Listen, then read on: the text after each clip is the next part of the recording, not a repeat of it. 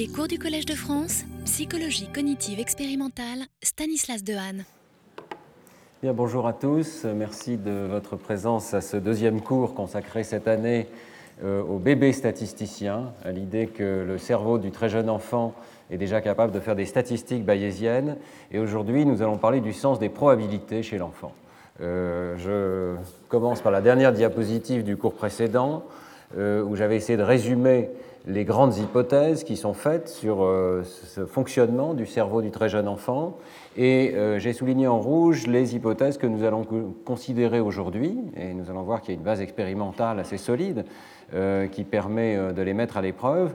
Donc selon cette hypothèse du bébé statisticien, le très jeune enfant devrait être capable de se représenter des distributions de probabilités, de savoir donc ce que c'est qu'une probabilité, de mettre à jour ces probabilités en fonction euh, de ce qu'il voit, de ce qu'il reçoit, des entrées sensorielles, et ceci en utilisant la règle appropriée, la règle de Bayes, et euh, de les utiliser, ces probabilités, ces modèles internes, pour générer des prédictions et comparer euh, ces prédictions aux données qu'il reçoit du monde extérieur, en sorte qu'il génère un signal de surprise lorsque ces prédictions ne, collent pas. Alors nous allons voir euh, que effectivement euh, ces différents aspects du modèle du bébé statisticien euh, correspondent assez finement aux données. Ça a généré en fait tout un programme de recherche récent et nous allons voir en particulier les travaux d'Arnaud Teglage, de Luca Bonatti qui vont dans ce sens. Mais euh, avant cela, je voudrais euh, dire un tout petit mot de l'histoire de ce domaine et en particulier de ce livre euh, fondateur de Piaget, la genèse de l'idée de hasard chez l'enfant. Puisque Piaget avait vu avant tout le monde, comme d'habitude, je dirais, dans le domaine du développement, qu'il y avait là une question tout à fait intéressante à poser sur le développement de l'enfant. Dès le départ de ce livre, il pose la question de l'existence d'un sens des probabilités chez l'enfant qui est la question qui nous occupera aujourd'hui. Alors, euh, l'idée lui est apparemment soufflée par un mathématicien qui lui dit euh, voilà, il y a un problème psychologique. N'existerait-il pas chez l'homme normal une intuition de la probabilité aussi fondamentale et d'usage aussi fréquent que, par exemple, l'intuition du nombre entier?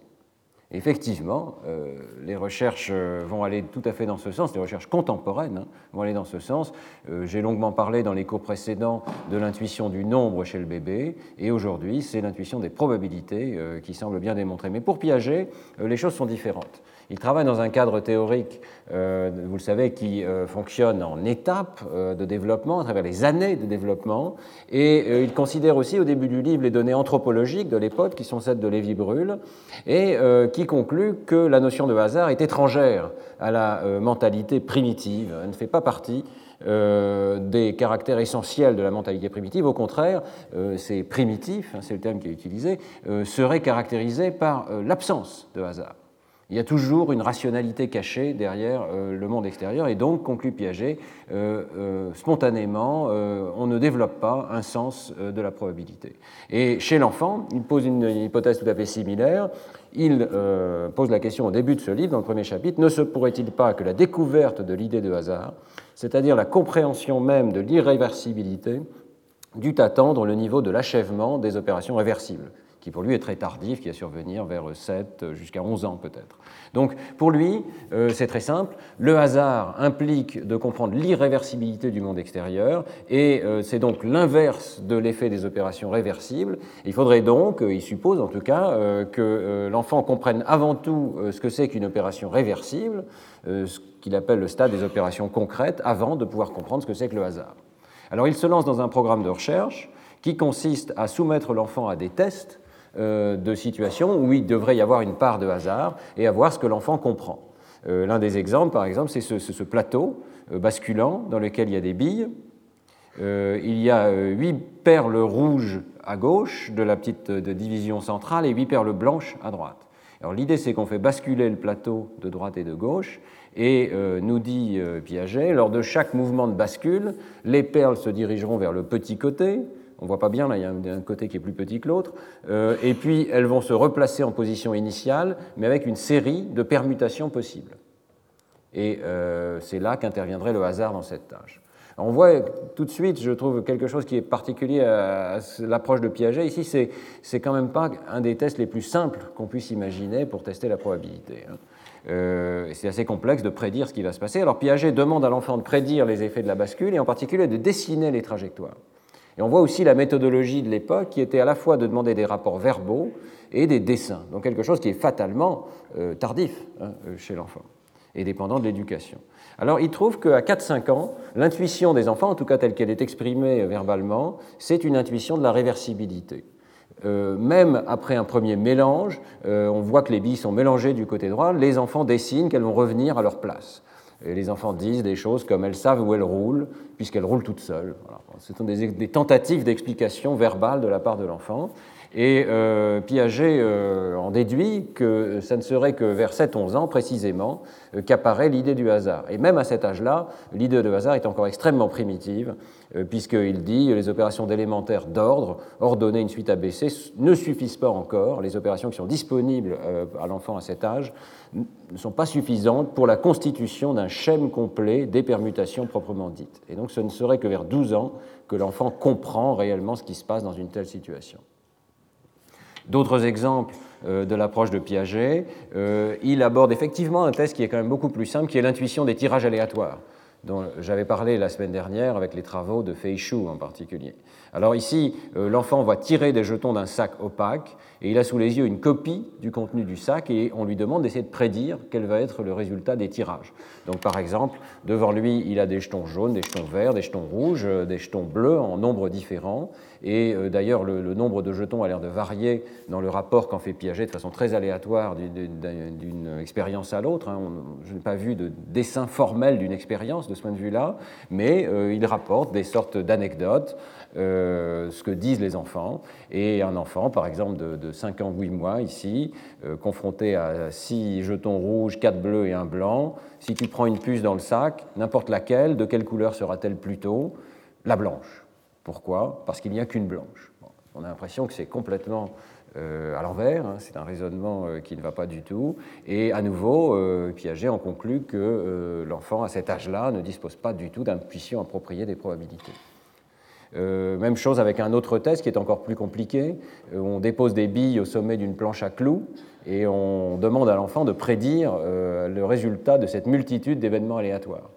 Alors je ne sais pas si vous savez, bon, mais c'est la distribution binomiale qui va résulter en bas de cette, de cette planche à clous la distribution binomiale approche la distribution gaussienne, donc on va retrouver une sorte de, courbe en cloche, mais euh, très honnêtement, euh, je ne sais pas si même un adulte euh, va savoir prédire quel va être le résultat de cette expérience. Les enfants n'y arrivent, arrivent pas bien. Les conclusions de Piaget sont les suivantes. D'abord, et je dirais qu'elles ne sont pas surprenantes puisqu'elles rentrent exactement dans le cadre théorique avec lequel il démarre le livre. Donc il conclut le livre avec les conclusions de départ. Euh, le concept de hasard se construit, il y a des étapes dans la construction de ce concept de hasard, et pour lui, il existerait une étroite corrélation entre la formation des notions de hasard et de probabilité et celle des diverses opérations dont nous connaissons aujourd'hui la genèse psychologique. il essaye de faire rentrer cette étude sur la probabilité et le hasard dans le cadre beaucoup plus général de sa théorie des stades. Et euh, donc, avant 8 ans, pas d'opération proprement dite, pas de composition réversible et en conséquence pas de compréhension du hasard. L'enfant se repose sur des raisonnements prélogiques, il ne distingue pas le possible et le nécessaire, il n'y a dès lors ni hasard ni probabilité entre 7-8 ans et jusqu'à 11-12 ans, construction de groupements opératoires d'ordre logique et des relations numériques, ça c'est au niveau des opérations réversibles, sur un plan essentiellement concret, donc c'est le stade qu'il appelle les opérations concrètes, et ça permettrait à l'enfant la découverte de la nécessité déductive opératoire, euh, pardon, cette découverte de la nécessité déductive opératoire lui permet de concevoir comme par antithèse hein, qu'il existe des opérations qui ne sont pas réversibles et que celles-ci rentrent dans un grand cadre qui serait celui du hasard, donc transformation fortuite. Et ce ne serait que vers 12 ans que se met en place une représentation du hasard comme l'indéterminé. Et là, je trouve que c'est intéressant, Piaget introduit une distinction encore entre deux formes d'indétermination qui mettent du temps à se mettre en place chez l'enfant. Une détermination qu'il appelle logico-arithmétique, le fait de ne pas savoir quelles opérations, par exemple, ont été appliquées dans une transformation, et l'indétermination plus fondamentale, spatio-temporelle, physique, qui peut survenir lorsqu'on a affaire à un mouvement brownien, un mouvement de bille qu'on ne sait pas prédire. Donc, c'est intéressant parce que ça correspond à deux formes d'inconnu, finalement l'inconnu épistémologique, je ne sais pas ce qui s'est passé, et l'inconnu euh, lié à la transformation physique elle-même, au hasard qui peut exister dans le monde extérieur. Euh, mais ce que je trouve très intéressant, c'est que dans le cadre bayésien, euh, on ne fait plus cette distinction. Je vous avais raconté dans le cours précédent que finalement les mêmes opérations d'inférence bayésienne vont s'appliquer à la réflexion sur l'inconnu épistémologique.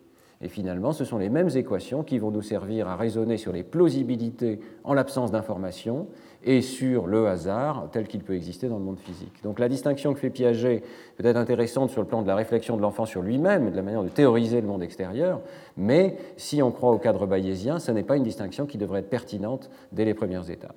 Et en fait, toutes ces conclusions de Piaget, vous voyez, euh, cadrent très bien avec son cadre théorique, mais on va voir qu'elles ne cadrent pas du tout avec les opérations, avec les expériences contemporaines euh, qui sont réalisées chez le très jeune enfant, beaucoup plus jeune qu'aucun de ces âges qui, est mentionné par Piaget, et pourtant qui vont nous montrer un sens des probabilités. Alors qu'est-ce qui ne va pas dans les expériences de Piaget? Je pense qu'il y a plusieurs choses qui ne vont pas. Euh, d'abord, je voudrais dire quand même qu'il faut reconnaître à Piaget un sens absolument extraordinaire de la bonne question. Donc systématiquement, il pose les bonnes questions et la connaissance, l'idée d'un sens des probabilités chez le très jeune enfant est une excellente question. Mais euh, où sont ces erreurs? Alors d'abord, je trouve que si on lit le livre, on trouve qu'il n'utilise que très peu de situations extrêmement simples en théorie des probabilités. Vous avez vu ces situations physiques qu'il utilise, des situations extrêmement complexes, où je crois qu'on serait bien en peine de faire un modèle formel, en particulier pour la planche basculante, qui est la première expérience de la manière dont on devrait prédire quelles permutations vont survenir. Et donc c'est difficile de faire des prédictions mathématiques précises. Et Piaget ne s'intéresse pas à faire des prédictions mathématiques précises. Hein. Il s'intéresse à ce que raconte l'enfant. Alors c'est le deuxième euh, défaut, je pense, de cette approche, c'est qu'elle se repose exclusivement sur une introspection verbale des enfants. Les enfants rapportent, et donc par définition, euh, les euh, très jeunes enfants qui ne disposent pas du langage ne peuvent pas être testés. Euh, ils ne peuvent pas dessiner non plus. Et euh, donc Piaget ne voit pas qu'il pourrait utiliser le regard, qu'il pourrait utiliser la surprise ou qu'il pourrait utiliser le choix spontané de l'enfant. Euh, dans mon livre sur la bosse des maths, j'avais raconté les expériences de Meller et Bever qui avaient attaqué la perspective de Piaget en montrant que si on demande à l'enfant de choisir parmi deux ensembles, on s'aperçoit qu'il a un comportement numérique élaboré. Si on lui montre des Smarties et qu'on lui dit tu peux choisir l'un des deux paquets, évidemment l'enfant a envie de choisir le plus grand, à ce moment-là on s'aperçoit qu'il conserve le nombre au sens de Piaget beaucoup plus précocement qu'il ne le fait par des euh, rapports verbaux. Donc cette idée de, faire appel à un rapport verbal, euh, qui est très piagétienne, euh, finalement est complètement dépassée par les sciences cognitives contemporaines. Et ceci dès les années 70-80, avec en particulier les travaux de Jacques Meller et Tom Bever. Alors, la troisième chose qui est quand même euh, problématique lorsqu'on lit Piaget, c'est de voir à quel point il est contraint par son cadre théorique. Il faut qu'un domaine nouveau, comme celui de la probabilité du hasard, rentre dans le cadre général. Et donc, euh, on peut vraiment se demander à quel point non seulement ce cadre a influencé son interprétation, mais même ce qu'il rapporte hein, des enfants. Euh, la méthodologie qui est employée, à aucun moment ne fait appel à des statistiques qui nous diraient quel pourcentage d'enfants précisément ont répondu telle réponse. c'est souvent de sortes de dialogues anecdotiques qui nous donnent une idée de ce que l'enfant a pu rapporter. Alors on va contraster ça évidemment avec euh, les études contemporaines et euh, un article très intéressant euh, d'Arnaud Teglas qui est paru en 2007 avec Luca Bonatti dans PNAS qui, pour Piaget, serait un peu curieux, anathème même, qui pose la question est-ce que les enfants de 12 mois peuvent avoir des intuitions des probabilités? Je vous avais montré la, semaine dernière les travaux de Feichou qui posaient exactement la même question. Ici, on va se concentrer sur les travaux de cette équipe, donc de, Teglas et de Bonatti. Et euh, voilà ce qu'ils présentent aux jeunes enfants. Ça fait un petit film qui dure 10 secondes dans lequel on voit des objets qui s'entrechoquent, qui ont des mouvements qui effectivement ont l'air euh, essentiellement aléatoires. Puis la scène disparaît et un objet descend et je ne sais pas si vous avez senti dans votre cerveau un petit sentiment de surprise, puisqu'évidemment, c'est l'objet euh, qui n'était représenté qu'une fois dans la boîte qui est sorti. Alors, évidemment, on va contraster ça avec d'autres films. Euh, voici un deuxième film. Vous allez voir que les objets s'entrechoquent à nouveau, qu'à un moment la scène euh, disparaît.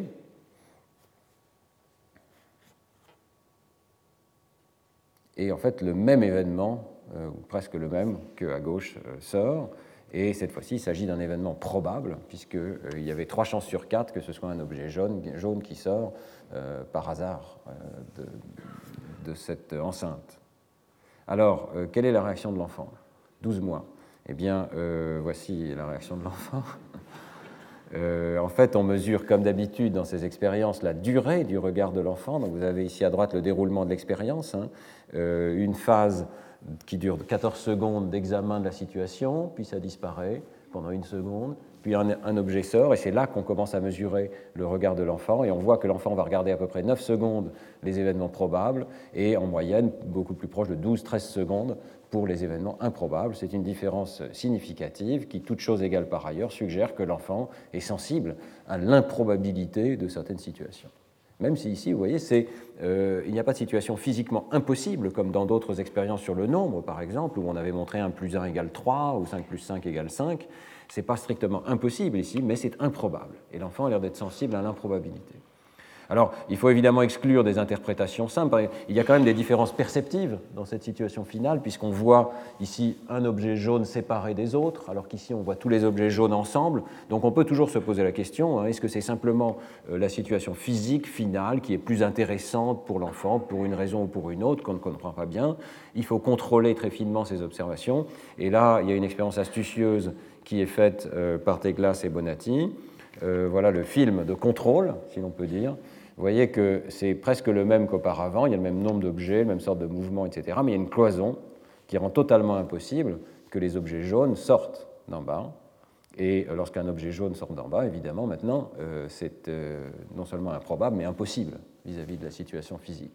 Et ceci permet de renverser complètement les interprétations, puisque cette fois-ci, c'est l'objet fréquent qui, lorsqu'il sort, est impossible, euh, constitue un événement impossible, alors que c'est l'événement, c'est l'objet rare, l'objet bleu, qui doit être euh, celui qui doit sortir.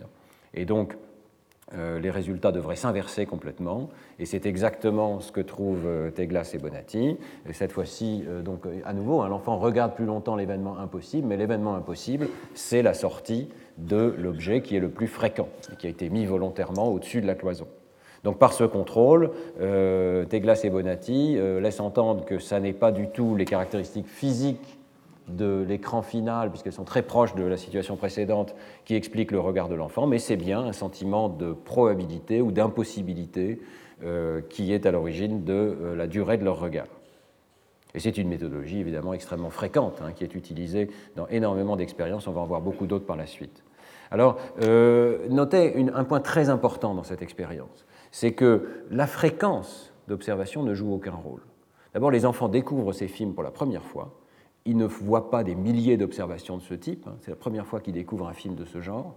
Et euh, dans l'expérience, la moitié des films conduisent à des événements probables et l'autre moitié conduisent à des événements improbables. Donc en termes de fréquence d'observation, euh, l'enfant ne peut rien déduire de ce qu'il observe. Euh, et sa durée de regard, qui regarde plus longtemps les événements improbables, ne peut pas venir d'une observation fréquentiste euh, sur euh, ce, qui a été, ce qui a été vu. Il faut que ce soit un sens préalable de la probabilité des événements. Alors, euh, Luca Bonatti et ses collègues se posent la question qu'est-ce qui se passerait si on regardait également l'effet de la fréquence des observations? Évidemment, c'est difficile de faire ces expériences chez le bébé de moins d'un an parce que le bébé ne peut pas rester très longtemps dans l'expérience. On ne peut pas faire des milliers d'essais. Ici, je crois qu'il n'y avait que six essais, hein, trois avec improbable, trois avec probable. Donc, euh, pour regarder l'effet de la fréquence, euh, il passe à des enfants un peu plus âgés, de 3 et 5 ans, et il regarde euh, qu'est-ce qui se passe lorsque l'expérience se prolonge et qu'on contraste la probabilité a priori et la fréquence. Alors, il change un tout petit peu d'expérience. Vous voyez ici, l'expérience est un petit peu différente. C'est une balle qui rebondit à l'intérieur d'une arène. Pendant la période où elle rebondit, elle, ne s'approche pas trop des trous, donc elle, reste confinée dans l'arène. Et puis un cache vient cacher ce qui se passe ici. Et enfin, la balle sort soit du côté gauche, soit du côté droit. Vous voyez que du côté gauche, il y a trois trous. Et du côté droit, il y a un seul trou. Donc en termes de probabilité, il est plus probable que la balle sorte du côté gauche que du côté droit, si on suppose que tout le reste est aléatoire. Et euh, la question, c'est est-ce que les enfants vont être sensibles à ce phénomène, bien sûr, mais aussi euh, est-ce qu'ils vont être sensibles à la fréquence d'observation? Alors en fait, euh, les expérimentateurs constituent ici deux groupes d'enfants.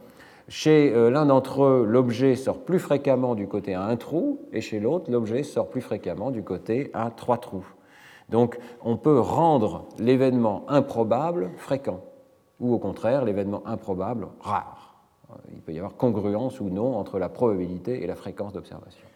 Et euh, c'est assez intéressant de se demander combien de temps il va falloir à l'enfant pour peut-être changer son comportement, qui ici est mesuré non pas avec la durée de regard, mais puisque ce sont des enfants plus âgés, on peut demander à l'enfant d'appuyer sur un bouton euh, au moment où l'objet sort. Et donc c'est ce qu'on lui demande ici, c'est un temps de réaction pour la sortie de l'objet, dont on suppose qu'il va être euh, évidemment déterminé en partie par les attentes de l'enfant. Donc ça va nous permettre de mesurer les attentes de l'enfant. Un temps de réaction plus lent va être associé à une attente moins forte finalement de l'événement.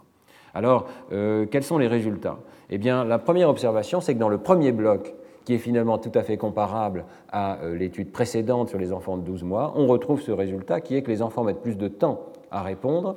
il faut regarder la barre noire ici, pour les 3 ans et pour euh, les 5 ans qui sont plus rapides. Vous voyez que les enfants regardent plus longtemps lorsque l'objet sort du côté à un trou que lorsque l'objet sort du côté à trois trous. Donc ça correspond à cette idée qu'ils ne regardent pas, pardon, ils cliquent, ils mettent plus longtemps à cliquer pour euh, les objets qui sortent de ce côté-là, donc pour les événements improbables. Euh, évidemment, il faut à nouveau contrôler est-ce que c'est juste que euh, les enfants ont un biais pour détecter les objets qui sortent du côté à trois trous plutôt que du côté à un trou. Et là, Bonatti et ses collaborateurs font une expérience de contrôle très simple. Ils disent à l'enfant, l'objet aime sortir du côté à un trou il aime sortir de ce côté-là. Et alors là, dès le premier essai, euh, les enfants détectent plus vite la sortie du côté à un trou que du côté à trois trous. Donc une probabilité a priori qui est donnée de façon verbale à cet âge-là est capable d'être intégrée hein, aux attentes de l'enfant. Mais le plus intéressant, c'est ce qui se passe au fil de l'expérience. Donc je vous rappelle, il y a un groupe dans lequel l'événement fréquent est improbable, et il y a un groupe dans lequel l'événement est probable. Et alors uniquement chez les enfants de 5 ans, pas chez les enfants de 3 ans, mais chez l'enfant de 5 ans, effectivement, on voit une inversion progressive et une prise en compte de la fréquence des observations. Donc, euh, vous voyez ici qu'au départ de l'expérience, les deux groupes se comportent de la même manière. Ils regardent plus souvent, euh, pardon, ils répondent plus rapidement lorsque l'événement, euh, lorsque la balle sort du côté à trois trous, qui est le côté probable, et ils répondent plus lentement lorsque l'objet sort du côté à un trou. Mais dans le groupe où l'événement fréquent est improbable, vous voyez que cette performance s'inverse. Les enfants finissent par répondre beaucoup plus lentement lorsque l'objet sort du côté à trois trous, qui est le côté rare. Et euh, ça n'est pas le cas, cette inversion ne se produit pas dans l'autre groupe d'enfants, ce qui crée une interaction tout à fait significative. Autrement dit, l'enfant démarre avec un sens des probabilités, mais il est capable d'intégrer à 5 ans, mais peut-être pas plus tôt, euh, certain, en tout cas très rapidement, dans cette expérience qui est rapide, hein, euh, une idée de la fréquence des observations. Alors ce qui est intéressant et qui nous rapproche à nouveau de Piaget peut-être, c'est que euh, Bonatti, euh, Teglas et collaborateurs euh, demandent aussi à l'enfant des questions sur ce qu'il a vu. Et ce sont les, petits camemberts qui figurent de chaque côté. Ici, avant l'expérience, on demande à l'enfant de quel côté tu crois que l'objet va sortir? Et là, il y a quand même une majorité d'enfants qui disent que ça va sortir du côté à trois trous. Donc ils sont capables de verbaliser, contrairement aux observations de Piaget, hein, qu'il y a une certaine probabilité plus grande que ça sorte du côté où il y a plus de trous. Euh, et puis, alors après l'expérience, on leur demande, mais de quel côté c'est sorti le plus souvent? Et là, c'est intéressant. Euh, les enfants, même ceux qui ont changé de comportement, ne changent pas leur réponse. Autrement dit, euh, verbalement, ils continuent de dire que ça va sortir du côté à trois trous, que c'est sorti plus souvent du côté à trois trous.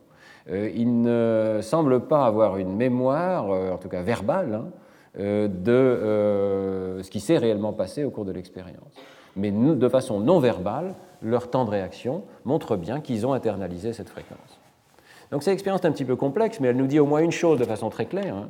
c'est que même à 3 ans, même à 5 ans, il y a encore des expectations, si on peut dire, des attentes très fortes euh, qui sont fondées sur la probabilité a priori, la situation physique et ses lois de probabilité, et qui sont très difficiles à renverser, qui prennent beaucoup de temps à renverser.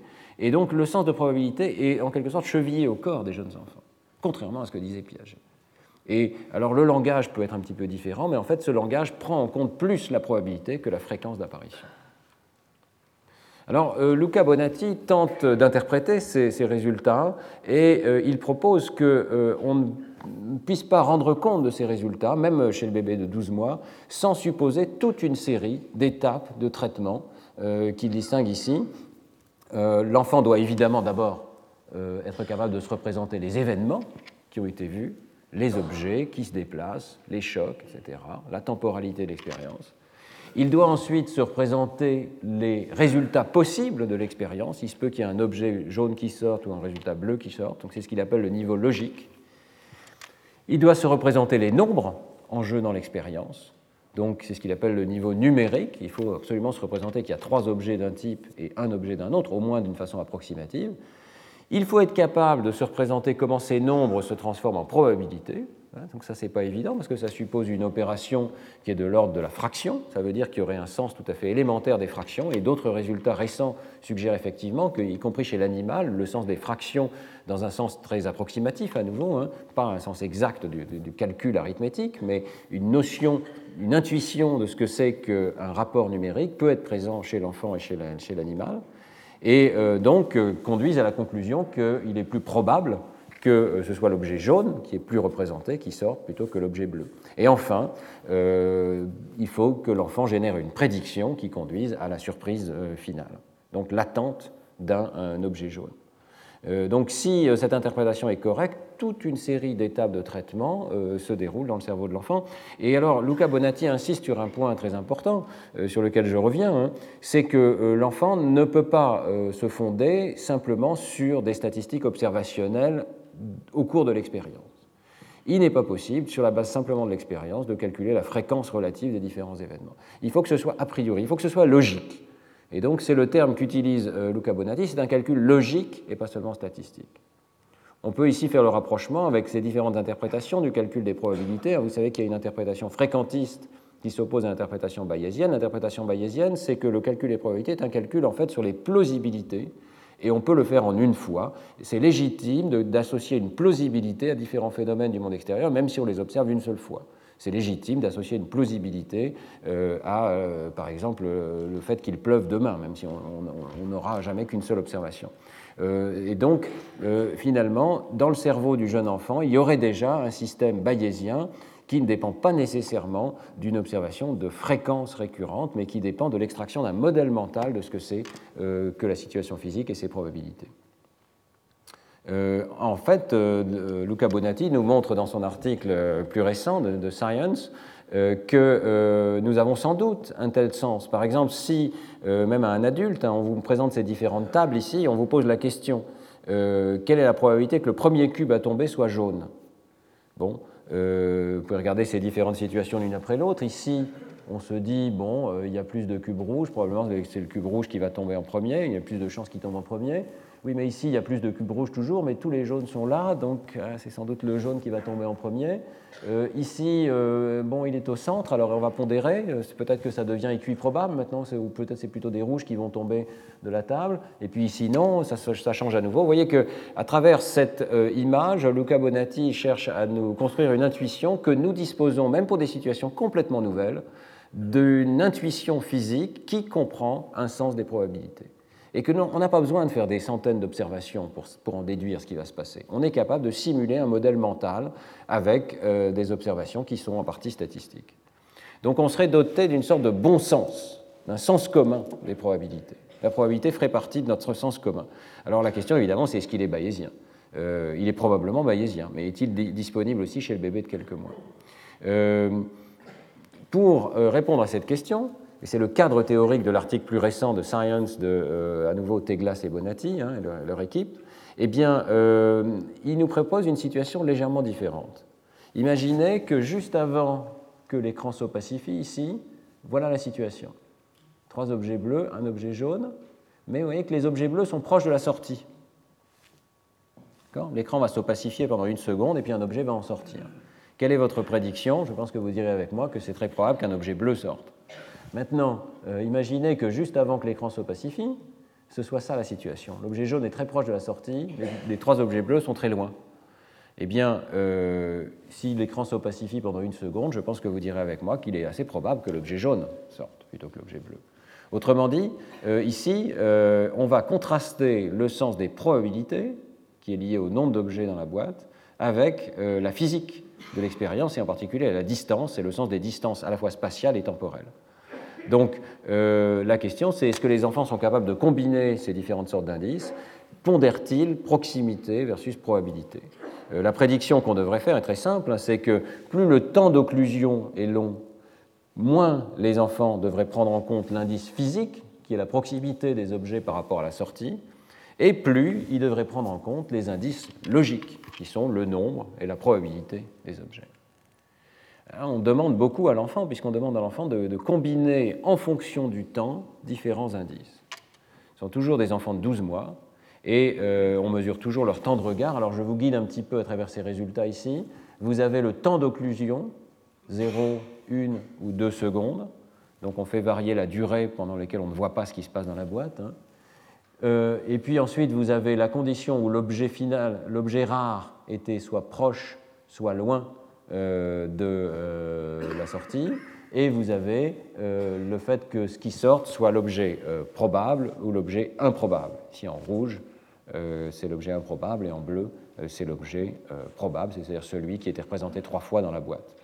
Alors, si on regarde dans le détail ces résultats, lorsque le délai est très court, l'enfant se fonde exclusivement sur la proximité. Autrement dit, il regarde de façon très brève lorsque c'est l'objet qui était proche de la sortie qui sort, il regarde de façon beaucoup plus longue, et vous voyez que ce sont des effets très importants, hein, lorsque l'objet qui sort est l'objet qui était loin de la sortie. Donc il prend en compte ici les conditions physiques et il ne prend pas en compte la probabilité. Il n'y a pas d'effet, si on regarde la différence entre les courbes bleues et les courbes rouges, il n'y a pas d'effet de la probabilité a priori. Avec une seconde de délai, on trouve un effet intermédiaire, avec à la fois un effet de proximité de la sortie, qui est significatif, et un effet additif, euh, on a l'impression qu'il y a une interaction, mais elle n'est pas significative, de euh, la probabilité.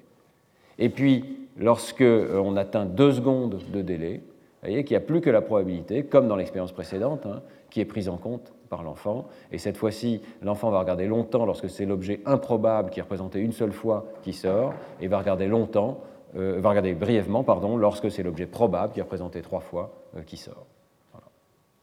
Donc, euh, une transition continue entre deux sortes de réponses possibles de l'enfant. Alors, euh, dans une étape suivante, euh, Teglas et Bonatti vont nous montrer que ceci est complètement compatible avec la perspective bayésienne, mais qu'il faut supposer que l'enfant euh, a une sorte de modèle mental du hasard dans cette expérience. Donc, le modèle qu'il nous propose stipule que l'enfant génère des prédictions probabilistes fondées sur une sorte de simulation mentale des objets qui s'entrechoquent et de la manière dont ils peuvent diffuser.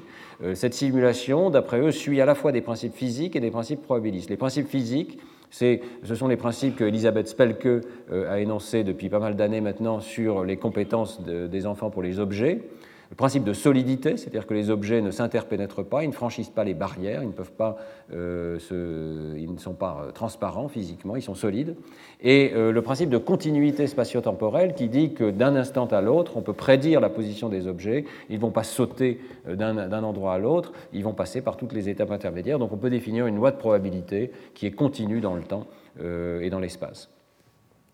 D'après Bonatti, il faut y ajouter une règle probabiliste qui est que les enfants sont capables de simuler une sorte de mouvement brownien. Ils sont sensibles à l'idée que ces objets s'entrechoquent de façon aléatoire et qu'on ne peut pas prédire euh, à quel endroit ils vont se retrouver. Il faut euh, prendre en compte une règle probabiliste.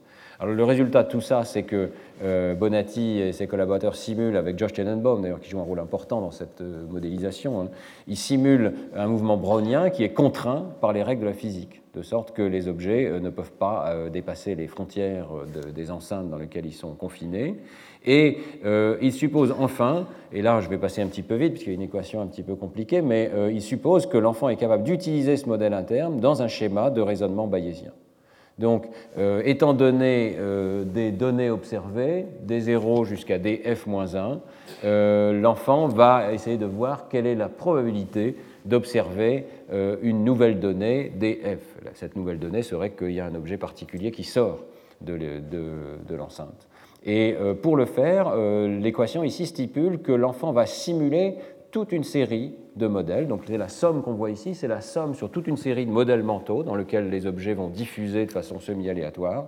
Et pour chacun de ces modèles, il y a deux termes ici dans l'équation d'en bas qui euh, disent essentiellement que l'enfant va regarder la probabilité des états successifs du monde extérieur, il va générer une séquence qui est compatible avec ces probabilités et va aussi calculer la probabilité de faire des observations qui ont réellement été faites par le passé, donc depuis D0 jusqu'à DT-1, en fonction euh, de l'état de sa simulation interne.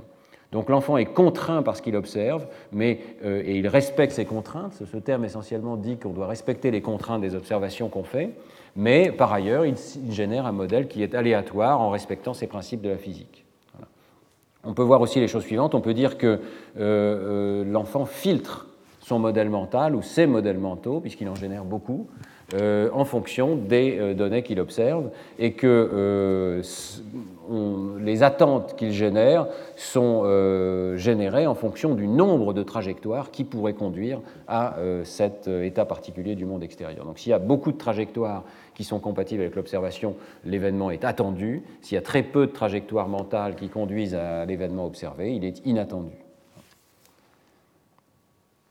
Alors, ils font donc des simulations sur euh, ce modèle. Les simulations vont euh, s'effectuer en tenant compte du point de départ, qui est qu'il y a trois objets bleus, un objet rouge, et les trois objets bleus peuvent être loin ou peuvent être près de la sortie. Et euh, donc ici, vous voyez en fonction du temps, qui, est, le temps effectif de l'expérience, d'abord la probabilité que ce soit un objet rouge ou au contraire un objet bleu, ce sont les deux courbes ici, hein, qui sortent en premier de la, sortie de cette enceinte. Alors c'est une simple simulation physique de ce mouvement brownien contraint, et on voit effectivement qu'au fil du temps, bon, les probabilités décroissent parce que l'objet est sans doute déjà sorti auparavant, c'est pour ça que ça devient très infinitésimal ici, mais plus on avance, plus il est probable, euh, au départ c'est l'objet rouge, qui est celui qui est proche de la sortie, donc rouge ici, bleu ici, qui a des chances de sortir, et plus on avance, plus les courbes ici s'inversent, et plus c'est l'objet probable qui a des chances de sortir. Alors, évidemment, euh, il faut normaliser en fonction du temps. Ce qui compte pour l'enfant, c'est la probabilité conditionnelle, étant donné qu'aucun objet n'est sorti pour l'instant, qu'un objet sorte euh, au temps t. Donc, euh, si on fait ce calcul en tenant compte du fait qu'on regarde la probabilité qu'un objet sorte au t, eh bien, on voit qu'au départ, c'est l'objet rouge qui doit sortir, et puis ensuite, c'est l'objet bleu, et les courbes s'inversent complètement. Alors les bandes colorées ici correspondent au temps utilisé en expérience, qui sont 0, 1 ou 2 secondes. Et donc si on euh, regarde les observations dans ces bandes de temps particulières, on arrive à ces courbes-ci, qui sont comme un zoom sur cette région. Et si on les réordonne en fonction euh, des conditions expérimentales telles qu'elles étaient indiquées dans la diapositive précédente, on peut les comparer donc aux données euh, de l'expérience. Et vous voyez que, essentiellement, lorsqu'on indique ici 1 moins la probabilité que l'objet sorte, eh bien, on retrouve essentiellement le temps de regard de l'enfant. Donc, une hypothèse extraordinairement simple, mais puissante, hein, qui est que lorsqu'on mesure le temps de regard de l'enfant, on mesure plus ou moins directement 1 moins la probabilité que ce qu'on observe euh, soit euh, effectif, attendu, étant donné le modèle mental euh, qu'on a en tête. Donc, et que tous les détails de l'expérience sont reproduits ici, hein, la dominance complète de la proximité à 0 seconde, l'effet mixte à 1 seconde et la dominance quasi complète de euh, la probabilité logique des nombres en jeu dans l'expérience à 2 secondes de délai. Donc c'est un modèle quantitatif et c'est ce que vous montre la diapositive suivante. Et je pense que euh, ça mérite un point particulier parce que euh, avant ce type d'expérience, on ne pensait pas qu'une mesure aussi grossière que le temps de regard de l'enfant puisse être une mesure quantitative. Mais si ce modèle est correct, il y a euh, quelque chose de réellement euh, quantitatif et probabiliste. L'enfant nous dit à quel point il euh, doit réviser ses modèles, c'est-à-dire à quel point c'était improbable d'avoir une observation telle que celle qu'on lui a présentée. Donc il y a une très bonne corrélation ici. Alors, bon, évidemment, si on réfléchit à ce que postule le modèle de Teglas, Bonatti et collaborateurs, euh, il postule euh, quelque chose quand même d'extrêmement sophistiqué dans le cerveau du jeune enfant, la capacité de générer plein de modèles mentaux, plein de tirages euh, au cours de ces quelques secondes que dure l'expérience pour faire les simulations qu'on vient de voir. Teglas et Bonatti font des milliers de simulations d'un mouvement brownien. Alors est-ce que c'est ce qui se passe dans la tête de l'enfant? Bon, en fait, sensible à cette critique, Teglas et collaborateurs simulent des nombres beaucoup beaucoup plus faibles de euh, modèles mentaux et montre qu'on peut arriver aux mêmes prédictions, surtout étant donné que les données sont moyennées à travers un groupe d'enfants, en supposant que l'enfant effectue peut-être seulement 4, peut-être 2 ou peut-être même seulement une simulation mentale dans sa tête. Donc ce sont les courbes qui sont ici à gauche, qui sont dans le matériel supplémentaire de l'article de Science. Euh, on voit que euh, pour une, deux ou quatre simulation mentale, et donc un modèle qui est beaucoup plus discret, dans lequel l'enfant fait une seule prédiction peut-être, eh bien, en moyennant à travers les enfants tels qu'ils ont été testés dans l'expérience, on peut finalement arriver au même résultat. Donc ce n'est peut-être pas si improbable que ça sur le plan computationnel. On n'a pas forcément besoin de supposer que l'enfant est capable de faire des modèles probabilistes extraordinairement sophistiqués. Il est possible qu'il ne simule que quelques trajectoires possibles des objets, peut-être même une seule. Et euh, finalement, il y a toute une réflexion actuelle sur l'implémentation des modèles balésiens qui est derrière ce type de, réflexion ici. Euh, les modèles bayésiens, très souvent, ne sont pas calculables de façon exacte. On ne peut pas calculer les probabilités euh, sur le plan mathématique. Tout ce qu'on peut faire, ce sont des simulations euh, qu'on appelle Monte Carlo, c'est-à-dire qu'on va faire des tirages aléatoires et on va regarder euh, ce qui se passe dans ces tirages aléatoires. Et il est possible que le système nerveux, effectivement, effectue une sorte d'implémentation d'un système de Monte Carlo, ce qu'on appelle une chaîne de Markov Monte Carlo, donc euh, un ensemble de tirages aléatoires de ce qui peut se passer dans le modèle, et peut-être même que en fait, l'enfant ne fait très peu de modèles mentaux, peut-être un seul modèle mental. Alors, ce qui est remarquable dans l'article de Teglas et Bonatti, euh, c'est qu'ils ne se contentent pas de proposer un modèle pour une expérience, qui, je vous l'accorde, serait quand même pas tellement contraint, mais il montre ensuite qu'avec le même modèle, sans rien changer aux paramètres, eh bien, on peut rendre compte de euh, beaucoup d'autres expériences, et euh, d'abord les leurs, bien entendu. Donc voici euh, les expériences précédentes de 2007 où vous aviez ces objets qui étaient euh, dans une enceinte et euh, avec, éventuellement avec une cloison. Et il est facile de montrer effectivement que dès qu'il y a une cloison, bah, les hypothèses du modèle sont que cette cloison agit comme un objet rigide, elle contraint complètement la simulation, donc il n'y a plus de trajectoire dans laquelle l'objet bleu peut sortir, et donc euh, la sortie d'un objet bleu devient complètement improbable. 1 hein. moins la probabilité est égale à 1, et l'autre devient complètement probable.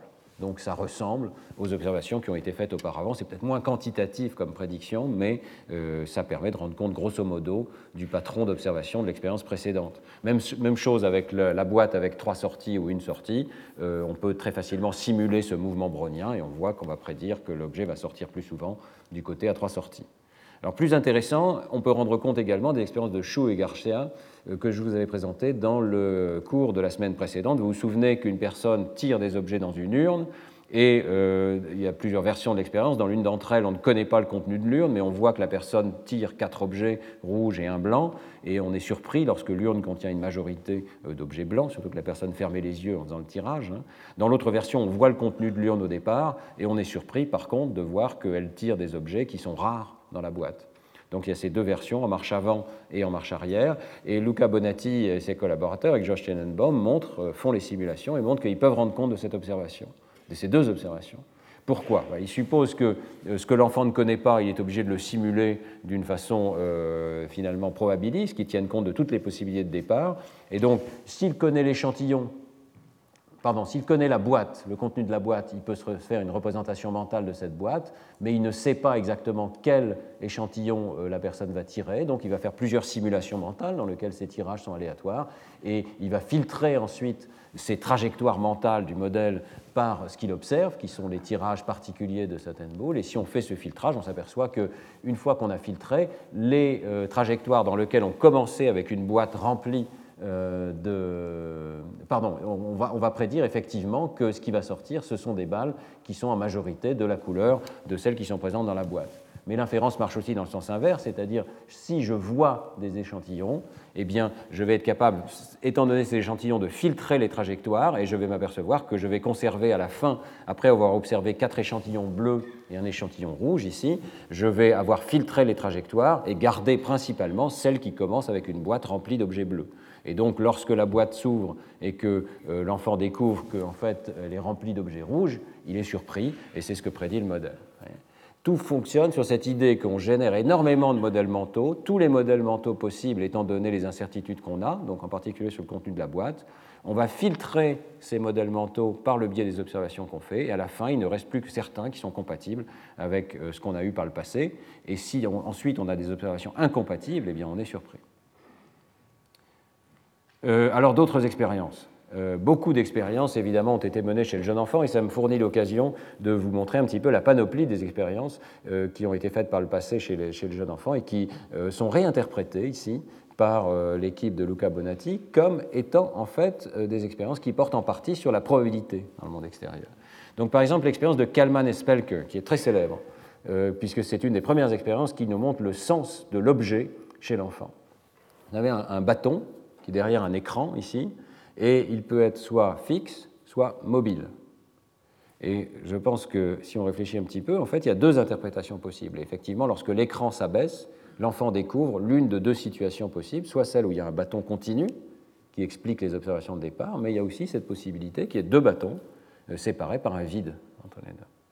Alors l'observation euh, classique de Kellman et Spelk, c'est que l'enfant regarde beaucoup plus longtemps lorsque on lui propose cette interprétation, qui sont deux bâtons euh, disjoints, mais seulement lorsqu'il a vu le bâton en déplacement.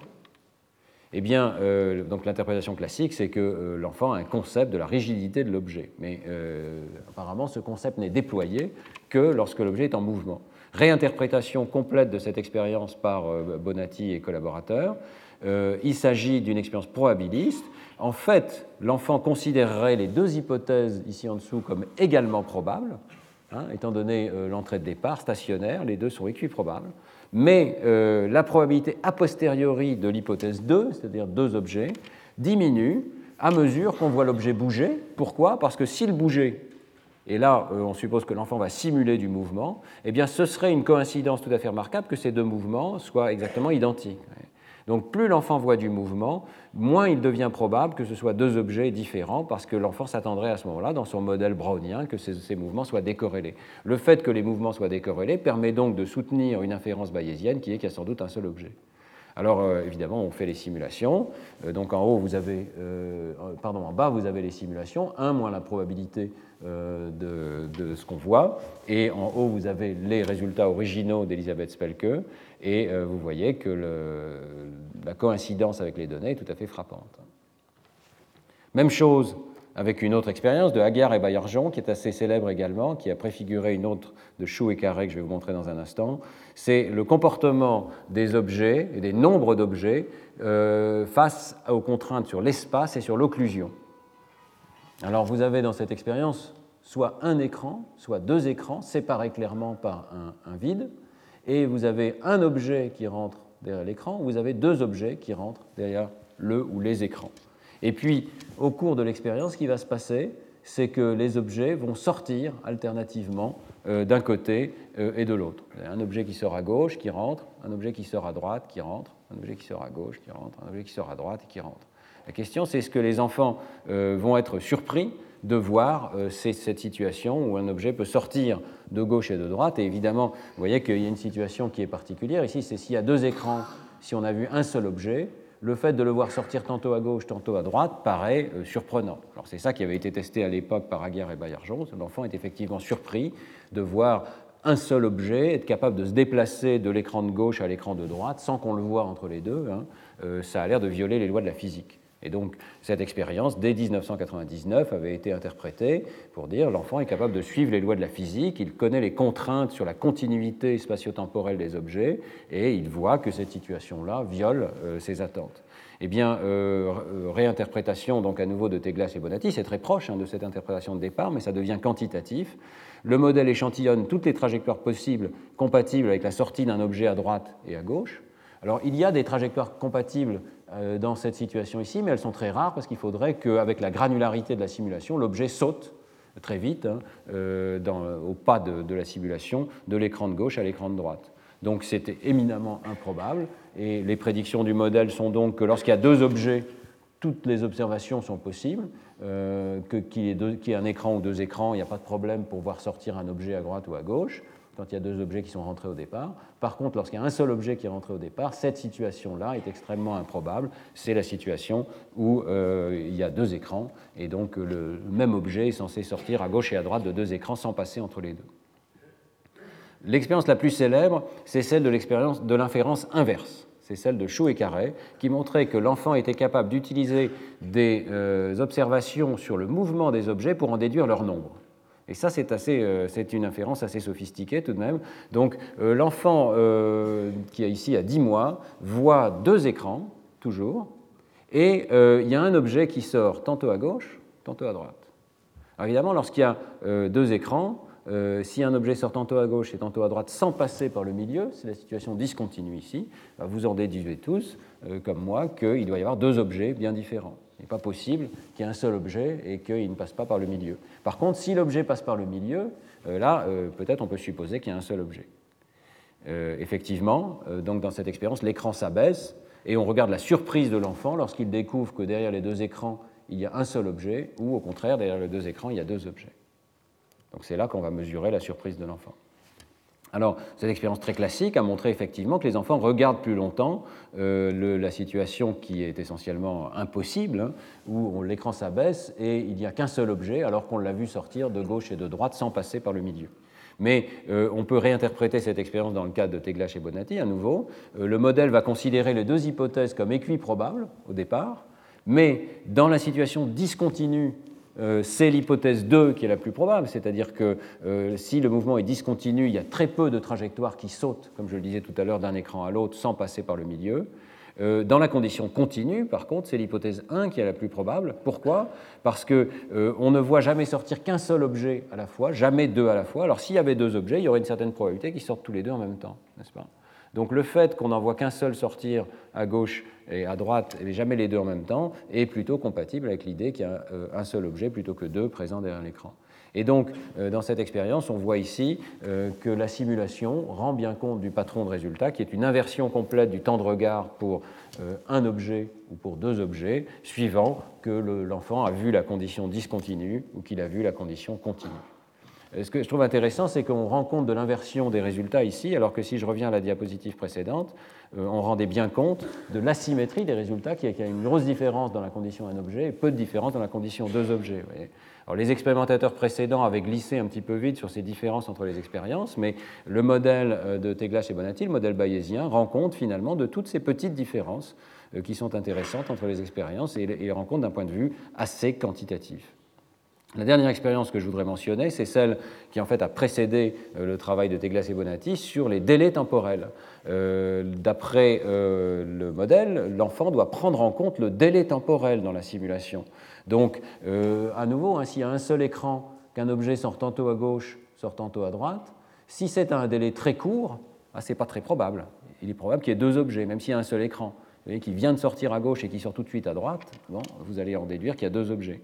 Euh, si, euh, par contre, vous avez un long délai temporel, c'est tout à fait possible soit le même objet qui sorte à gauche et puis plus tard qui sorte à droite. Est-ce que l'enfant est capable de faire ce type d'inférence temporelle? Euh, Dans le modèle, évidemment, c'est fait spontanément parce que la diffusion brownienne fait qu'il faut un certain temps pour que l'objet se déplace de l'extrémité gauche à l'extrémité droite.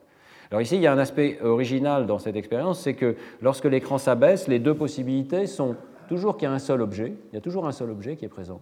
Mais euh, soit c'est tout ce qu'il y a euh, derrière cet écran, quand il s'abaisse, on ne voit qu'une seule balle, soit c'est une situation ambiguë derrière l'écran, puisqu'il y a un deuxième écran. Il y a un écran derrière l'écran et que ça devient un peu tordu, hein, mais euh, bon, on pose à l'enfant des questions assez complexes. Il y a une balle, mais il pourrait y avoir une deuxième balle derrière cet autre écran, après tout. Donc on lui propose une réponse ambiguë. Alors la simulation, là encore, peut expliquer hein, ce qui se passe. Si le délai est court, il est plus probable qu'il y ait deux balles. S'il est long, il est plus probable qu'il y ait une seule balle. La situation ambiguë, par contre, est compatible avec les deux possibilités. Donc la situation ambiguë ne dit rien à l'enfant. Elle ne permet pas de filtrer les trajectoires mentales dans le modèle mental. Il peut tout à fait qu'il y ait une balle ou qu'il y ait deux balles. Par contre, la situation non ambiguë est improbable dans le cas où le délai est court. Donc le modèle prédit qu'il y a une seule situation improbable dans cette situation, et c'est effectivement celle-là que les enfants regardent longtemps donc c'est ici dans ce panneau tout à fait à l'extrême droite en bas ici, vous avez les temps de regard effectivement mesurés chez l'enfant et on voit que euh, la situation est très asymétrique. L'enfant ne regarde longtemps que cette situation non ambiguë et à délai court. Et on peut dérouler le modèle, je ne le ferai pas pour vous, mais chacune des cases ici euh, déroule le modèle. Ben, ça vaut peut-être la peine de se pencher un instant quand même sur euh, ce qui se passe ici, puisque il faut, on voit que jusqu'à euh, cette étape ici qui est celle de savoir s'il y a un ou deux objets, et qui est un pattern d'interaction complète, c'est-à-dire que, comme je le disais au départ, euh, si le délai est court, il est plus probable qu'il y ait deux balles, et s'il est long, il est plus probable qu'il y ait une seule balle. Donc on aurait pu penser qu'il y ait un, patron de réponse avec une interaction complète. Sauf que ce qui compte, ce n'est pas la probabilité qu'il y ait une balle ou qu'il y ait deux balles, ce qui compte, c'est la probabilité qu'on observe ce type d'écran. Et comme ce type d'écran est ambigu et compatible lui-même avec une balle ou avec deux balles, en fait, lorsqu'on regarde la probabilité qu'on observe ce type euh, d'écran final euh, étant donné les trajectoires précédentes, eh on trouve que c'est 50-50. Et on rend compte à ce moment-là du temps de regard de l'enfant qui est effectivement euh, de considérer que les deux situations sont possibles. Donc, vous voyez que dans le détail, et en faisant correctement une bonne interprétation bayésienne, une bonne simulation de ce qui a pu se passer dans la tête de l'enfant, eh on arrive à rendre compte de tout le détail des temps de regard de l'enfant. Alors, conclusion, donc un peu rapide. D'abord, si cette vision est correcte, les enfants développent des modèles du monde extérieur. Ces modèles combinent des principes physiques de type solidité et continuité spatio-temporelle avec des raisonnements statistiques. Et contrairement à ce que dit Piaget, euh, les deux sont présents extrêmement précocement dans la première année de vie, parfois dans les premiers mois de vie. Euh, interprétation intéressante, hein, euh, beaucoup des expériences que nous pensions porter uniquement sur le sens physique des enfants, la possibilité et l'impossibilité des trajectoires, portent en fait également sur leur sens des probabilités.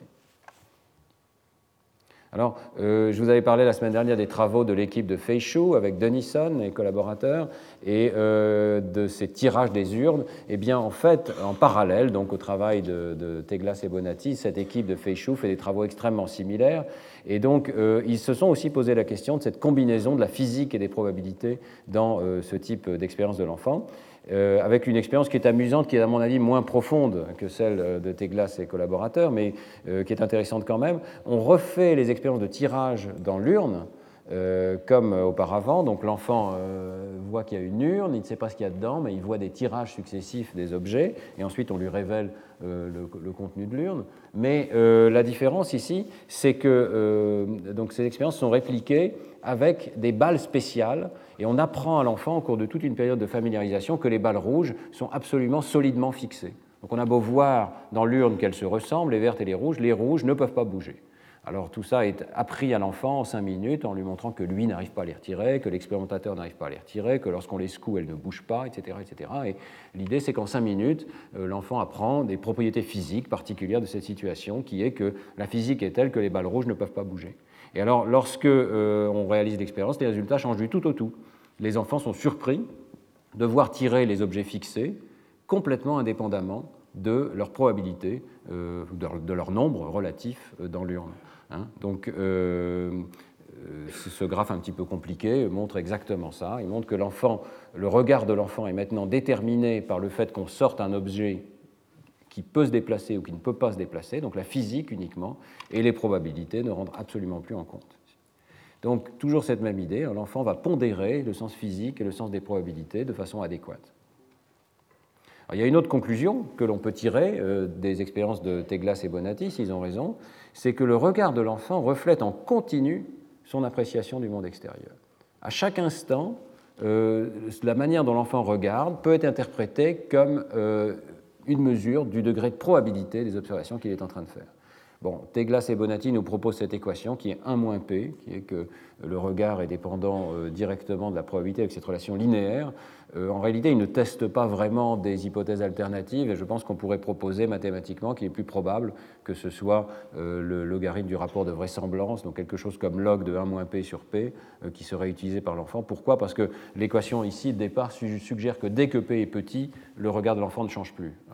Euh, donc que, le P soit 0,05, euh, c'est-à-dire 5%, ou qu'il soit 1%, 1 moins P va changer très peu, alors que cette équation va continuer de changer, et je pense qu'il est personnellement plus probable que l'enfant soit sensible à des gradations de probabilité, mais ce serait quelque chose d'intéressant à tester. Donc il y a tout un travail à faire pour savoir quelles sont les variables qui sont réellement représentées dans le système nerveux et qui sont réellement l'objet du comportement de l'enfant. Mais euh, on avait vu l'année dernière qu'il est beaucoup plus facile de faire des calculs bayésiens avec les logarithmes des probabilités, parce que les logarithmes s'additionnent qu'avec les probabilités elles-mêmes. Ça, c'est un détail, mais cette idée d'une mesure quantitative de la surprise de l'enfant euh, me paraît très intéressante. Et si donc euh, le modèle est juste, le cerveau projette en permanence des interprétations sur le monde extérieur. Il fait des simulations mentales de quels modèles sont compatibles. Alors, on arrive à une idée très intéressante, c'est que peut-être de façon spontanée, en l'absence d'entrée, même dans ces périodes de délai de l'expérience de Bonatti, le cerveau est en train de produire des modèles de ce qui pourrait se passer. Une sorte d'échantillonnage constant des modèles plausibles.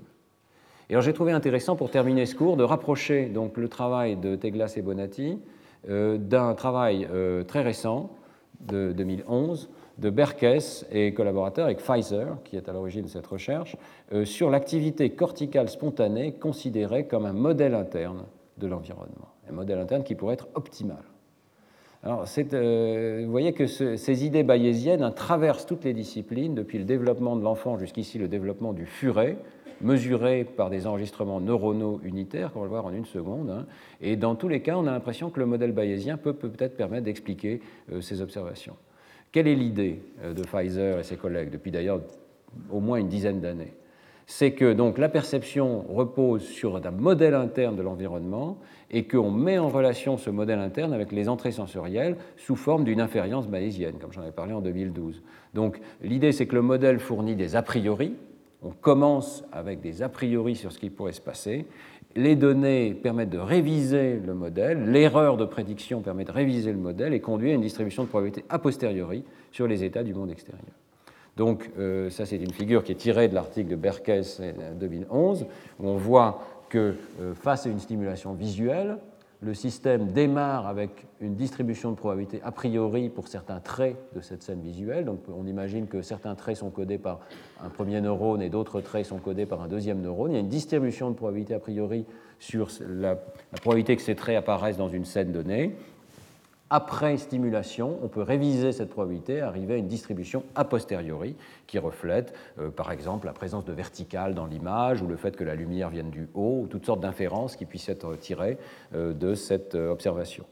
Alors, dans cette image ici, on voit que ce modèle fait une prédiction simple, c'est que si progressivement on diminue les entrées, en diminuant par exemple leur contraste, eh bien, le modèle prédit qu'on va voir dominer l'hypothèse a priori et que si on enlève complètement le stimulus, on ne va pas voir disparaître l'activité neuronale, mais l'activité neuronale devrait persister et refléter uniquement les a priori sur le monde extérieur. Et donc, ils sont conduits à proposer une nouvelle interprétation de ce que c'est que l'activité spontanée dans le système nerveux. Vous savez qu'on sait depuis des dizaines d'années maintenant que le système nerveux en permanence génère une activité spontanée. Les neurones déchargent euh, sans qu'on puisse prédire exactement à quel moment ils vont le faire, même en l'absence d'entrée du monde extérieur. Et ça se traduit par exemple par les fluctuations de l'EG chez l'homme, qui ont été mesurées par Berger euh, il y a bien longtemps, mais déjà dans les années 30, hein. euh, et puis par des observations qui ont été faites par exemple par Ariely, collaborateur, Greenwald, montrant que si on regarde un patch de cortex, on va voir émerger des, patrons d'activité fluctuants qui, en partie, ça avait déjà été noté par Greenwald, hein, reflètent, ressemblent aux entrées du monde extérieur. Mais là, euh, Pfizer et collaborateurs euh, arrivent à une prédiction beaucoup plus précise, qui est que euh, quantitativement, l'activité spontanée doit refléter un modèle, a priori, sur les entrées du monde extérieur. Et si on regarde donc dans le détail,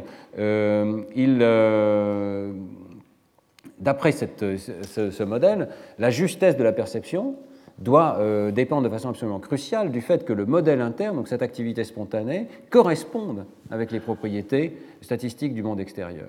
Donc c'est là qu'on voit revenir le développement de l'enfant, parce que euh, Pfizer et collaborateurs nous disent que c'est très possible que l'enfant naisse avec un modèle euh, des a priori qui ne soit pas parfaitement adapté au monde extérieur, mais au fur et à mesure de son développement, le modèle interne va devoir s'adapter au monde extérieur. Ce qu'on appelle apprentissage, c'est l'adaptation du modèle interne de l'enfant euh, aux données du monde extérieur.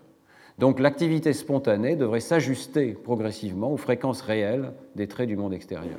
Alors c'est ce que vous montre cette figure compliquée, qui est une figure de prédiction du modèle. Je vais vous guider un petit peu là-dedans, mais essentiellement de la gauche vers la droite, vous avez le juvénile, donc le, très jeune enfant. Ici, il s'agit de furets qui sont euh, nouveau-nés, qui sont testés euh, par des enregistrements neuronaux juste après l'ouverture des yeux, hein, donc dès qu'on peut les tester. Et puis au fil du développement, vers la droite, on va aller vers l'adulte. Et verticalement, la figure est organisée en fonction des stimuli que euh, vont recevoir les animaux. En haut, des stimuli naturels, on leur montre des films. Alors, l'image est, est, ce qu'elle est. Ici, on voit le Parthénon. En réalité, j'ai appris récemment qu'il montrait le film Matrix. Bon, mais pourquoi pas hein. Mais en tout cas, un film qui contient des entrées structurées, peut-être pas celles qu'on attendrait à ce que le furet voit. au milieu, vous avez des entrées sans stimuli, Et puis, euh, donc, on enlève complètement les stimuli, l'animal est dans le noir, hein, et on va mesurer ce qu'on appelle l'activité spontanée. Et puis, euh, on peut aussi présenter des stimuli artificiels qui sont des films, mais dans lesquels il y a des grilles qui apparaissent ou des distributions de points aléatoires. Alors, quelles sont les prédictions du modèle? Eh bien, la première prédiction, c'est que même euh, très tôt, l'enfant va avoir un modèle a priori du monde extérieur, donc il va y avoir une distribution de probabilité sur euh, l'activité neuronale, avec euh, ici simplement deux neurones, mais en fait, ils vont en mesurer 16, et regarder la distribution de probabilité des états de ces 16 neurones. Et puis, elle va différer, au départ, de la distribution de probabilité une fois qu'on fait des observations sur le monde extérieur. Donc si l'animal regarde un film, on va voir diverger cette activité spontanée et elle va avoir une distribution différente de celle qui sera observée a posteriori une fois qu'on a reçu des entrées sous forme d'un film. Par contre, la prédiction clé, qui est ici à droite, c'est que euh, chez l'adulte, lorsqu'on présente des stimuli naturels, qui ont des statistiques naturelles, eh bien la moyenne de l'activité a posteriori doit correspondre très étroitement à l'a priori des animaux. Euh, Pfizer et collaborateurs proposent que ceci est une équation, soit une équation absolument fondamentale de l'apprentissage c'est une définition même du fait que nous disposions d'un bon modèle du monde extérieur. Si nous disposons d'un bon modèle du monde extérieur, l'a priori de ce modèle doit être égal à la moyenne des euh, probabilités a posteriori. Alors évidemment, lorsqu'on présente des entrées artificielles, comme des rayures par exemple, qui ne correspondent pas aux statistiques qui ont été apprises par le furet durant les premiers mois de sa vie, eh bien, euh, on ne s'attend pas à ce qu'il y ait la même adéquation entre euh, l'a priori et la, la moyenne des distributions a posteriori parce que ces a posteriori entraînent l'animal loin du modèle euh, qu'il a été euh, habitué à internaliser sur la base de stimuli naturels. Donc la prédiction qui est simple ici, c'est que si on regarde ces quatre euh, similarités des distributions, il doit y avoir une similarité forte entre la distribution a priori et la moyenne de l'a posteriori uniquement chez l'adulte confronté à des films naturels. Euh, par rapport à la situation de l'activité spontanée. Et chez le juvénile, on ne doit pas voir ça, et chez l'adulte, on ne doit pas voir ça lorsqu'on présente des stimuli artificiels. Donc c'est exactement euh, ce que euh, Berkes et Pfizer et collaborateurs se mettent en disposition de tester. Ils, enregistrent l'activité spontanée et évoquée avec 16 électrodes dans le cortex visuel de Furet à différents âges, à quatre âges différents. Ils convertissent ces informations en euh, information digitale, donc ils vont prendre des tranches de temps, et dans ces tranches de temps, ils vont considérer qu'il y a une sorte de vecteur d'activité qui correspond aux décharges neuronales qui sont observées, et, ils vont quantifier euh, ces distributions d'activité sous forme d'un histogramme des 2 puissance 16 configurations qui peuvent être observées, donc c'est une analyse très riche sur la distribution neuronale, sans a priori sur le code neural lui-même. Et ensuite, ils vont comparer les deux distributions, par exemple dans l'état avec le film ou sans le film, par le biais d'une mesure qui s'appelle la divergence de Kullback-Leibler, qui est une manière de mesurer la différence entre deux distributions. Alors, euh, la première observation, qui est directement compatible avec leur prédiction, c'est qu'effectivement, cette divergence entre l'activité spontanée et celle évoquée par un film diminue avec l'âge. Donc, plus euh, les animaux sont âgés, voyez, plus on voit une ressemblance entre le modèle interne généré dans l'activité spontanée, en l'absence de toute entrée, et la moyenne de l'activité évoquée par euh, la distribution moyenne hein, d'activités évoquées par des films naturels, dits naturels. Alors, euh, dans le détail, par exemple, voilà ce, qu'on voit. Euh, ici, c'est un échantillon en fonction du temps, en secondes, de ce qui se passe dans l'activité spontanée d'un animal juvénile qui vient d'ouvrir les yeux par rapport à son activité évoquée. Vous voyez qu'il n'y a pas beaucoup de ressemblance entre les deux. Il y a de l'activité spontanée, mais elle est faible, elle est éparse. Elle ne ressemble pas à ce qui est évoqué par le film. Et donc, euh, les données ici ne tombent pas sur la diagonale. Ici, vous avez les deux, la fréquence des euh, différents patterns lors de euh, l'activité spontanée et la fréquence de ces mêmes patterns lors du film. Donc, le point important, c'est que ça ne tombe pas sur la diagonale, alors que plus tard, chez l'animal adulte, ici, vous voyez que les fréquences correspondent absolument et l'activité spontanée ressemble effectivement beaucoup plus à l'activité telle qu'elle peut être évoquée par un film. On ne peut pas voir la différence en mesurant la divergence de Kullback-Leiber. Donc, euh, on peut voir le processus de développement comme l'ajustement progressif d'un modèle interne, et on peut voir l'activité spontanée du système nerveux comme une mesure du modèle que euh, l'animal projette sur le monde extérieur. Ce sont deux idées qui me semblent assez nouvelles ici. D'autres analyses renforcent encore ce modèle. D'abord, Berkes et collaborateurs montrent que si on mélange, si on perturbe l'activité spontanée, par exemple en perturbant l'organisation spatiale des enregistrements, donc en mélangeant l'organisation spatiale, ou si on mélange l'organisation temporelle, eh bien on ne retrouve pas cette adéquation progressive du modèle. Vous voyez que ça, c'est le, modèle mélangé spatialement ou mélangé temporellement par rapport aux données réellement observées, un, échantillon des données. Et euh, donc c'est un point important parce que ça veut dire qu'en fait, le modèle est constitué dans une large part dans les corrélations spatio-temporelles entre neurones. C'est ça qui constitue le modèle interne de l'activité. Il y a beaucoup de discussions actuellement en neurosciences pour savoir ce que signifient les corrélations entre neurones. Si cette vision est correcte, ces corrélations reflètent la manière dont différents traits de l'image, codés par des neurones différents, sont euh, corrélés, ont une certaine probabilité conditionnelle de survenir ensemble dans le cadre d'une simulation globale du monde extérieur. Alors c'est très intéressant de voir que les corrélations entre neurones augmentent avec l'âge, c'est un des graphiques que je ne vous montre pas ici, mais qui est dans l'article, et que l'activité neuronale ne devient pas plus éparse au fil du temps, contrairement à certains modèles qui disaient le but du système nerveux, c'est vraiment de condenser l'information au maximum. Ici, apparemment, ce n'est pas ce qui se passe, ce n'est pas juste une condensation vers très peu de neurones qui déchargent rarement, c'est plutôt euh, une représentation correcte de la distribution des patrons d'activité euh, tels qu'elle pourrait avoir lieu dans le monde extérieur, évoqués par le monde extérieur.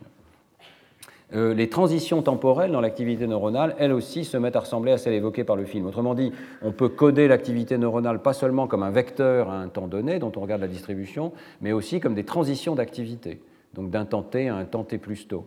Et lorsqu'on fait ce codage-là, on voit que la distribution de ces transitions elle-même se met à ressembler aux transitions qui sont évoquées par le film. Donc l'ensemble de la dynamique neuronale évoquée par le film est internalisée dans l'activité spontanée. Euh, et puis, alors très important, euh, la ressemblance croissante n'est pas observée, c'était une prédiction de départ, hein, lorsqu'on compare l'activité spontanée avec celle évoquée par du bruit ou par les grilles. C'est ces films de contrôle qui n'ont pas les statistiques normales du monde naturel. Donc c'est vraiment les statistiques normales du monde naturel qui correspondent à l'activité spontanée. Ce n'est pas n'importe quelle forme d'activité évoquée. Euh, en particulier, ça permet de réfuter une interprétation possible des données précédentes qui est simplement que le système nerveux se détache du monde extérieur. Et donc, plus on avance dans le développement, moins le film a d'influence et plus l'activité spontanée ressemble à elle-même, en quelque sorte. Ben, ça n'est pas le cas parce que lorsque on présente des grilles ou du bruit à l'animal, eh bien, il n'y a pas cette ressemblance progressive du, du modèle interne spontané avec euh, la moyenne de ce qui est observé lorsqu'on est stimulé par le monde extérieur. Donc j'en viens à mes conclusions, je vais m'arrêter là. Euh, je passe un petit peu hardiment peut-être du furet au bébé, mais je pense que vous aurez compris qu'il s'agit de discuter de grandes idées théoriques, hein, et peut-être que ça se passe exactement de la même manière dans, nos cerveaux à nous. Euh, les expériences comportementales qu'on a vues chez le jeune enfant et les expériences euh, neuronales chez le bébé, chez le furet, conduisent au même type de conclusion. Le cerveau du nouveau-né construirait des modèles mentaux hiérarchique, on y reviendra dans les semaines suivantes, du monde extérieur. Dès la première année de vie, ces modèles sont très sophistiqués puisqu'ils incluent une combinaison des contraintes issues de la physique et des probabilités. Et pour répondre à Piaget et aux mathématiciens qui au départ questionnaient Piaget, je crois qu'on peut vraiment parler d'un sens des probabilités chez l'enfant de quelques mois. Et euh, cette idée très nouvelle pour nous, euh, en regardant l'activité spontanée, alors peut-être chez l'enfant l'EEG, ça n'a jamais été fait pour l'instant, peut-être que euh, l'EEG spontané des enfants nous donne une trace, une nouvelle manière d'évaluer quels sont euh, les modèles de l'enfant pour aller au-delà finalement du comportement pur et simple. Voilà, je vous remercie de votre attention. Retrouvez tous les contenus du Collège de France sur www.colège-2-france.fr.